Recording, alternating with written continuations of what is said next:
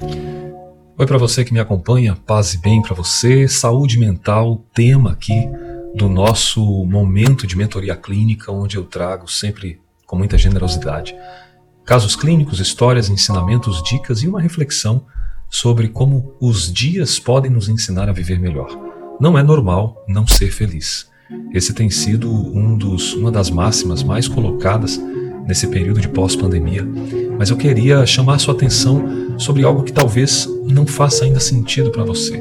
Eu tenho gravado sobre os nossos problemas que às vezes não são nossos, mas do outro que deposita sobre nós.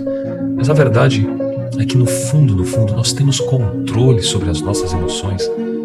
De que forma nós podemos gerenciar as nossas emoções em dias tão difíceis, tão polêmicos, em dias tão conturbados? O que, que acontece que esse pensamento nosso de cada dia parece que nos, nos resgata, nos arranca, e isso, por vezes, tem se tornado uma, uma dificuldade enorme na vida das pessoas que têm se colocado, muitas vezes, no trabalho, na família, colocado sua opinião dentro do relacionamento e com problemas de saúde mental acabam comendo demais e se passando muito nos alimentos chamados industrializados ou destrutivos.